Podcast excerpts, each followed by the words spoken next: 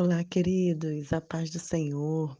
Hoje a nossa dose diária, Salmos 92. Cura para a alma, cura para o nosso interior, nos faz refletir, ouvirmos a palavra de Deus, principalmente logo pela manhã, que é exatamente o que esse salmo diz. Então, abra a palavra de Deus e vamos juntos ler até o verso 5 e entender qual maravilhosas são as obras do nosso Pai.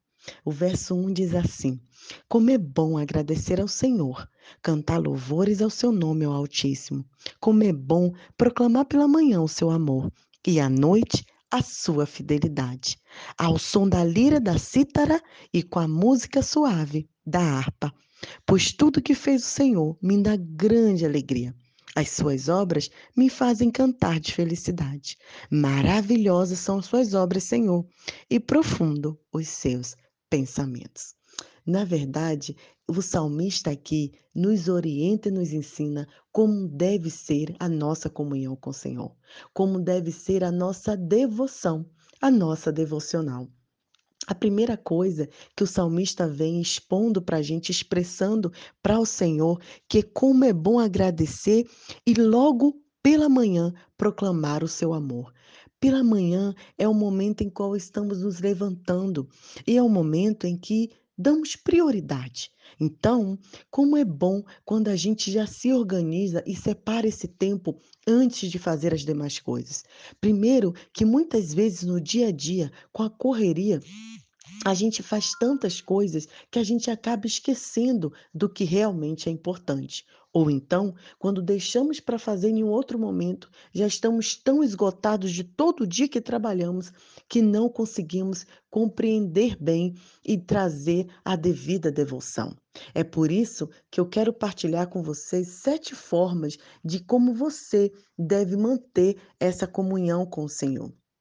A primeira é que assim que você levantar, você depois que você fizer a sua higiene pessoal, lave o rosto, desperte, né? Porque tem gente que levanta e quando não vai trabalhar fica todo aquele dia com roupa de dormir, né? Se arrastando, como diz aqui uma, a palavra em Moçambique para o Brasil, tem outro significado, mas aqui em Moçambique diz desmoralizado, né? Que é, que é uma pessoa desanimada e não consegue acordar, levantar, lavar o rosto, tomar um banho e dizer assim: estou pronto, né? Depois, louve ao Senhor pelo que Ele é, pelo que Ele representa na sua vida. Esse salmo me ensina também a ter gratidão. Seja grato pelo que Deus é e também pelo que Ele te oferece, pelo que Ele já te deu, por tudo que Ele te deu, te dá e ainda pelo que Ele fará, que, como diz a palavra, é muito mais do que podemos imaginar. Também aproveite e confesse seus pecados ao Senhor. Peça perdão né, ao Senhor por alguma coisa que você fez, mas não ora como eu orava quando era criança, não. Senhor, perdoa todos os meus pecados. Não. Fale para o Senhor o que você quer pedir perdão, o que você sente que não está agradando a Ele. Interceda também por alguém. Aproveite nesse momento. Interceda por quem você ama, por quem você sabe que precisa da palavra. E também ore pelos seus inimigos, aquela pessoa que tem te incomodado, aquela pessoa que tem tirado sua paz. Clame também por isso. Por fim, peça sabedoria a Deus e entregue seus sonhos a Ele. Só o Senhor pode fazer e realizar tudo em nossa vida. Olha o que diz o verso 4 e 5.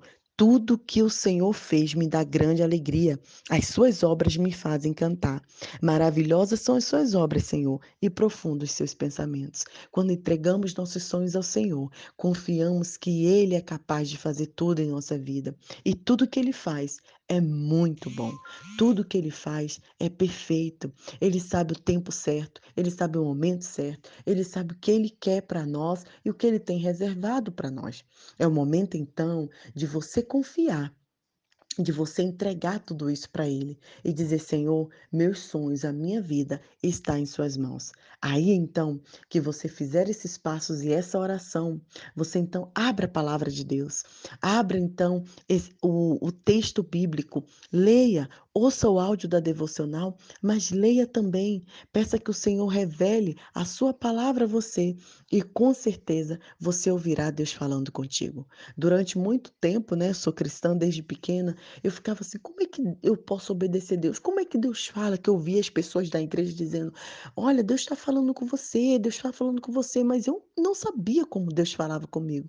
Até que eu entendi que Deus fala comigo principalmente através da sua palavra.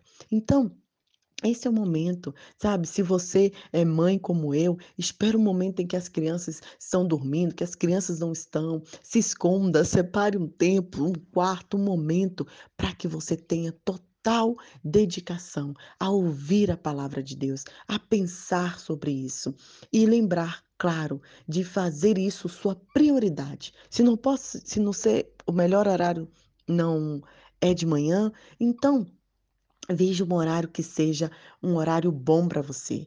Depois agradeça, lembre de agradecer com essa oração que eu mencionei para você. E lembrar que tudo que Deus faz é bom. Por mais que você esteja passando por um momento difícil agora, por mais que você esteja passando por um momento de dor, lembrar o que Deus fez vai trazer à memória o que dá esperança.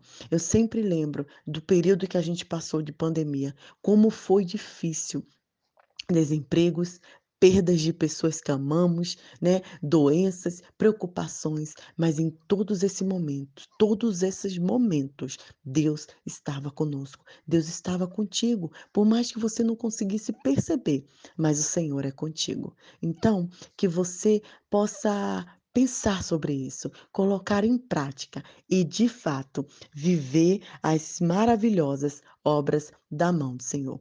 Um grande abraço, que você tenha um excelente dia. Deus abençoe.